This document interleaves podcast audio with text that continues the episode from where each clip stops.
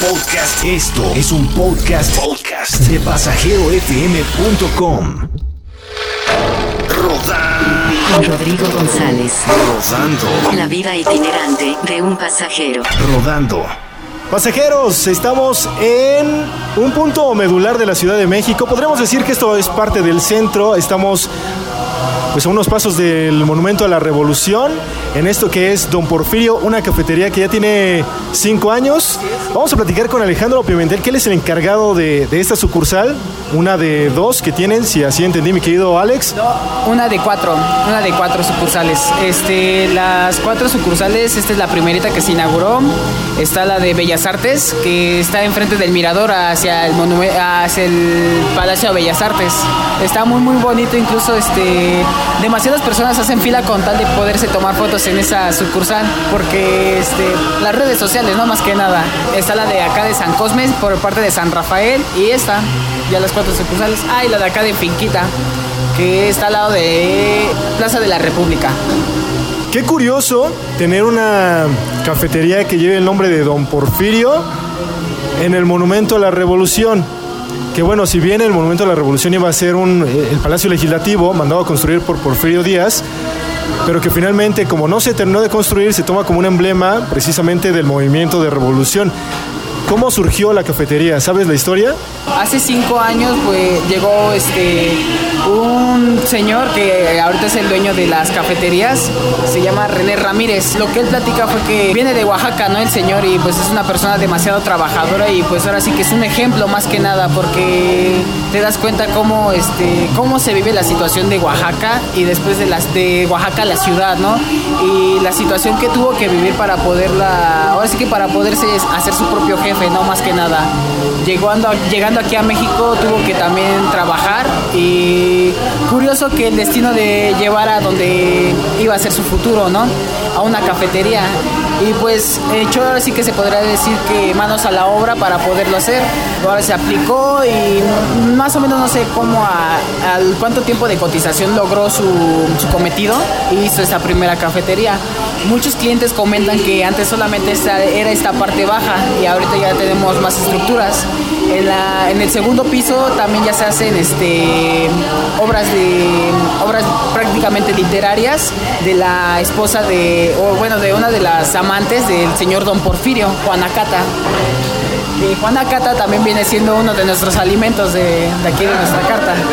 Oye, eso, eso es un punto importante para todos los pasajeros, todos los viajeros que nos escuchan alrededor del mundo. Si un día vienen a la Ciudad de México, aquí precisamente al Monumento a la Revolución, que además es mirador, tiene museo, pásense a Don Porfirio a disfrutar del café, pero échenle un ojo perfectamente bien a la carta, que tiene nombres muy curiosos. Mi querido Alex, cuéntanos de alguno de ellos.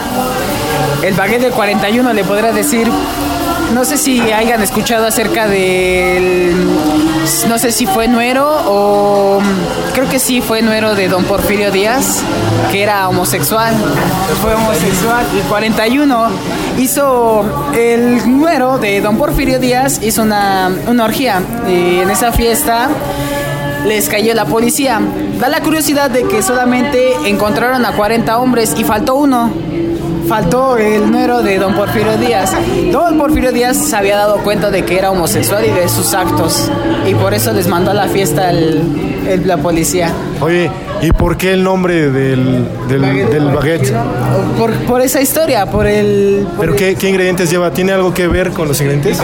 Bueno, no tiene que ver tanto así con, con, el- con la historia, pero los ingredientes de, del baguette son muy, muy, muy deliciosos. Es chorizo pamplona, espinacas, salsa de jitomate desecado y es básicamente como si fuera una chapata. O sea, la forma de la, del baguette es como una chapata. Bueno, yo les podría recomendar más que nada eh, los molletes porfiristas y el sándwich Don Porfirio, porque así que por la casa más que nada, ¿no? Los molletes porfiristas llevan arándanos, queso de cabra, frijoles y queso mozzarella gratinado al horno con este jitomate horneado más albahaca. Oye, en cuestión de bebidas, ¿cuántas tienen? Y también los nombres, platícanos. Ah, bueno, este, las bebidas se han cambiado demasiado con el tiempo. Hace como dos años que se cambió incluso la, la carta. Antes se, hacía un café que se llamaba Bienes y ese llevaba licor, solamente que ahorita ya no se, está, ya no se utiliza y incluso este, suelen venir clientes de hace ya tiempo que venían aquí frecuentemente y preguntan acerca de y pues obviamente se les hace, ¿no? Si, se les conoce más que nada. Pero ahorita ya se cambió la estructura de esta carta y la carta que tenemos es un poco más básica, solamente que no pierde las propiedades de lo que es el café.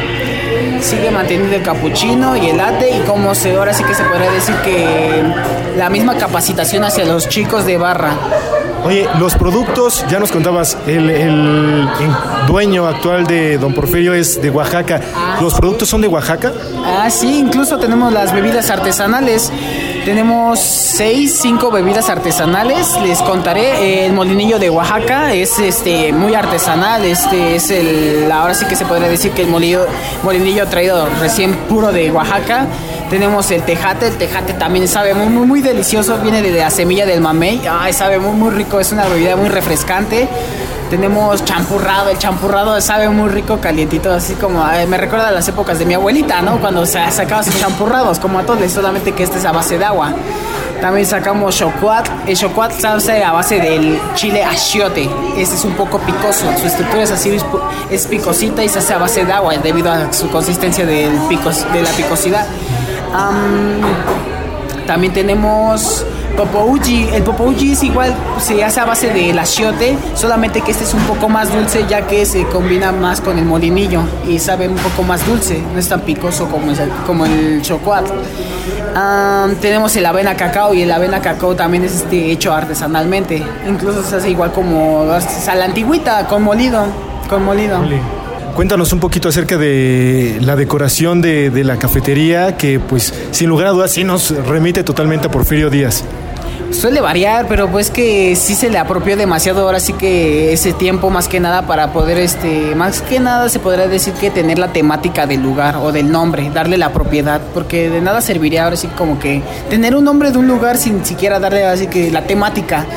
Y es más que nada para que se ahora sí que nuestros clientes se viajen a, aquellos tiempos, ¿no? Y recordar esos momentos.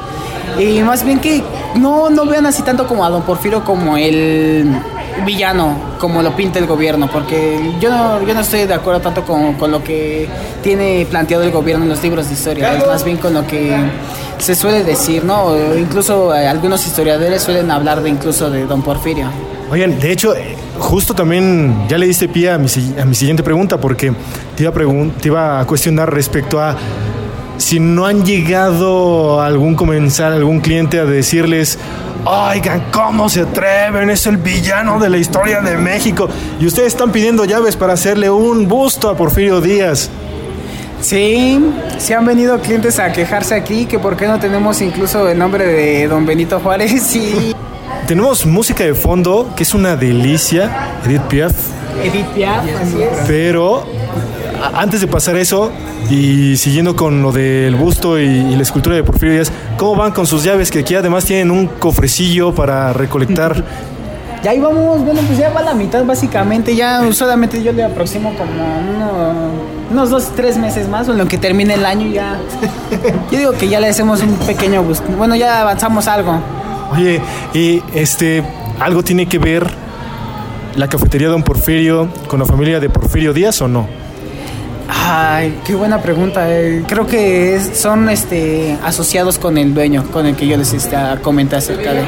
Oye, y la música que forma parte importante de un espacio como este, como Don Porfirio, la cafetería, ¿quién la elige o por qué poner Edith Piaf, por ejemplo? Por mí, por mí mismo, por mí mismo es mi playlist, es mi favorito. Porque ah, me gusta demasiado la música, yo aprecio demasiado el arte por lo que es, por lo que se escucha y me gusta mucho apreciar los sonidos así, muy, muy, muy finos, más que nada. Oye, mi querido Alejandro, ya para ir cerrando, ¿qué, qué sería lo que hace distinto a Don Porfirio de cualquier otra cafetería? Nuestro café. Nuestro café, nuestra manera de prepararlo, o sea, nosotros lo seguimos haciendo de la manera artesanal, seguimos usando las 3 M's, mezcla molido a mano, seguimos utilizando la misma técnica con el capuchino y el latte, seguimos utilizando todo eso, o sea, se sigue haciendo todo como, como al pie de la letra de un buen barista. Excelente. ¿Tienen eventos aquí? Nos decías que tienen sesiones de lectura, ¿no? Pueden Pero- hacer eventos, ajá. Bueno, este, de hecho, se hace un teatro. Ah, en la parte del segundo piso hay un teatro. Ale, muchísimas gracias. Rodando. Con Rodrigo González. La vida itinerante de un pasajero. Cada jueves a la una de la tarde escucha un capítulo nuevo. Hora del centro de México. A través de la señal infinita de pasajerofm.com. Rodando. Podcast. Esto y mucho más puedes escuchar en pasajerofm.com.